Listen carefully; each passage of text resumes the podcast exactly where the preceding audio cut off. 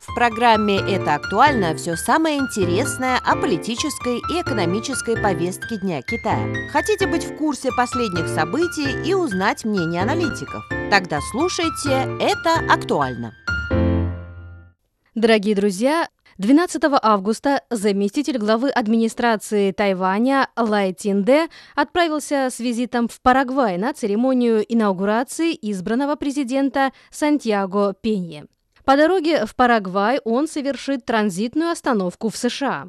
В отношении этого вопроса МИД КНР и Канцелярия по делам Тайваня при Госсовете Китая выступили с заявлениями, решительно возражая против действий политика в стремлении к так называемой независимости Тайваня в опоре на поддержку США. Действия Лай Тинде неизбежно нанесут вред Тайваню и будут обречены на провал. По мнению аналитиков, замысел Лай Тинде совершить в этот раз транзитную остановку в США состоит в том, чтобы повысить степень внимания к себе со стороны Тайваня и международного сообщества, а также, используя этот случай, он стремится придать импульс своей предвыборной кампании на Тайване в 2024 году и преследует собственные политические интересы. Представитель пресс-службы МИД КНР отметил, что Лай Тинде, настаивая на позиции так называемой независимости Тайваня и раскола государства, является стопроцентным нарушителем спокойствия. Американская и тайваньская стороны организовали участие Лай Тинде в политической деятельности в США под предлогом транзитной остановки, что серьезно нарушает принцип одного Китая и наносит серьезный ущерб национальному суверенитету и территориальной целостности Китая.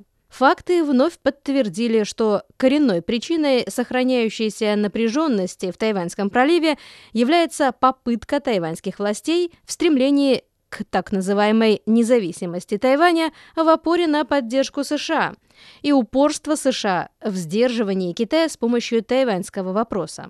Независимость Тайваня и мир и стабильность в Тайваньском проливе – понятия несовместимые, как огонь и вода. Упорное настаивание на позиции раскола Китая неизбежно направит Тайвань в опасное русло борьбы и причинит большой вред большому количеству тайваньских соотечественников. Такое безумное поведение, которое игнорирует перспективы развития и судьбу Тайваня, пренебрегает безопасность и благополучие тайваньского народа, серьезно нарушает принцип одного Китая, подвергается всеобщему протесту. В последние дни не прекращаются протесты против транзитной остановки Лайтинде в США.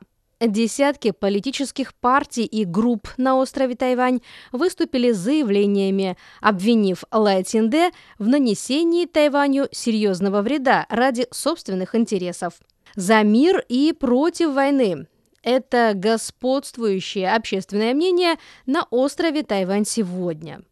Упорство в стремлении к независимости Тайваня в опоре на поддержку США больше напоминает процесс, когда носят воду в решете. Много зарубежных организаций выступили с заявлением, осуждая действия Латинде в поисках независимости Тайваня. Большое количество китайцев и этнических китайцев, проживающих в США, выступили против транзита Лайтинде в США – они опубликовали открытые письма и организовали акции протеста. Отсюда видно, что Лайтин Дэ полностью лишился народной поддержки. Его отвратительные поступки в стремлении к независимости Тайваня в опоре на поддержку США не смогут увенчаться успехом. Факты неоднократно показывали, на пути к так называемой независимости Тайваня нет выхода. Все попытки предать интересы Тайваня только навредят народу Тайваня. Все провокационные действия непременно будут обречены на провал.